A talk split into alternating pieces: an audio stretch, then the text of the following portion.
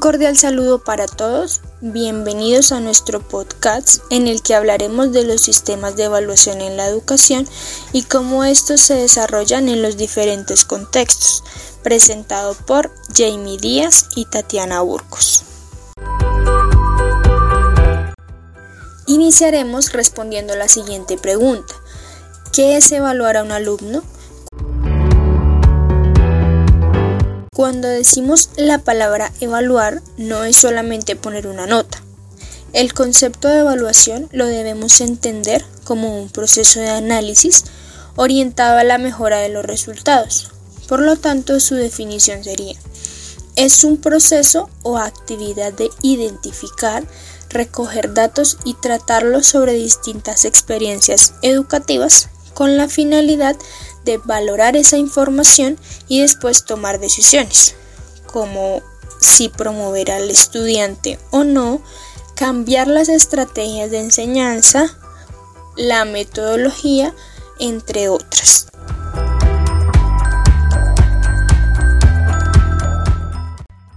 Nos podemos preguntar, ¿evaluar para qué? Según César Kuhl, la evaluación designa un conjunto de actuaciones mediante las cuales es posible ajustar progresivamente la ayuda pedagógica a las características y necesidades de los alumnos, así como determinar si se han cumplido o no las intenciones educativas. Otra posición, según González y Ayarza, 1996, señalan a la evaluación como una herramienta para la rendición de cuentas. El concepto no es solo rendir cuentas de los aciertos y desaciertos de un plan o programa de estudios, sino también recibir retroalimentación para el mejoramiento académico y personal, tanto del personal docente como de la población estudiantil, y por ende de la institución educativa. La evaluación educativa se puede considerar como un instrumento para sensibilizar el quehacer académico y facilitar la innovación. Por lo tanto, la evaluación debe cumplir dos funciones. Primera, debe permitir ajustar la ayuda pedagógica a las características personales de los alumnos. Segundo, debe permitir determinar el grado en el que se han conseguido las intenciones del proceso de enseñanza-aprendizaje. Ahora hablaremos de los sistemas de evaluación.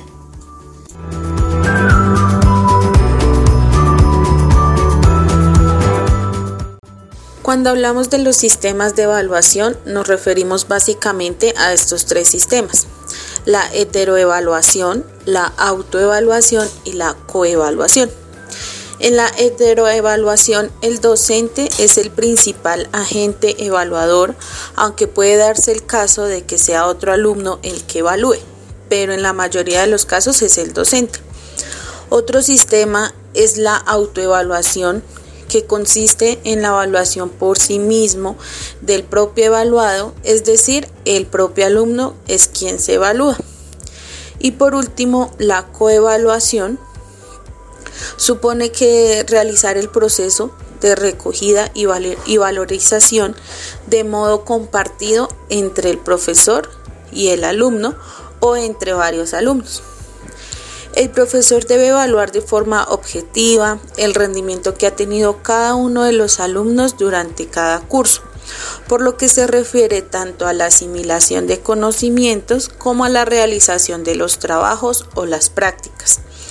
Se ha de evitar que se produzca un efecto de subjetividad que impida una valoración uniforme. La evaluación debe complementar los siguientes puntos. Comprobar si han conseguido los objetivos propuestos y en qué grado. Aportarnos los datos necesarios con vistas a la toma de decisiones sobre métodos, programas y orientaciones.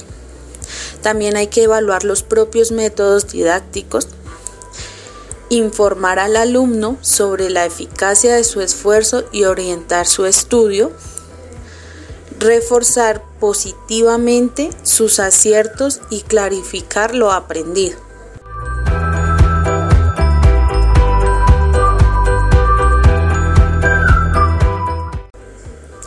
Así pues, podemos concluir que hay que evaluar el rendimiento personal. Tenemos que evaluar las competencias, es decir, evaluar los conocimientos, el saber, el saber ser y el saber hacer. Porque no se trata de solo conocimientos, es algo más elaborado como destrezas, aptitudes, estrategias de aprendizaje y por, y por último actitudes o valores. Es muy importante que seamos capaces, además de evaluar cuál es el proceso que lleva cada alumno, es decir, cuando aprende, cuál es el proceso que lleva a cabo cuando incorpora su esquema conceptual la información, es decir, que seamos capaces de ver cómo procesa la información el alumno y que seamos conscientes de cómo aprende y por qué unas veces aprende y otras no qué es lo que hace cuando aprende y qué es lo que no hace cuando no aprende. Esto enlaza mucho con el proceso de metacognición, es decir, el propio conocimiento de nuestros procesos mentales.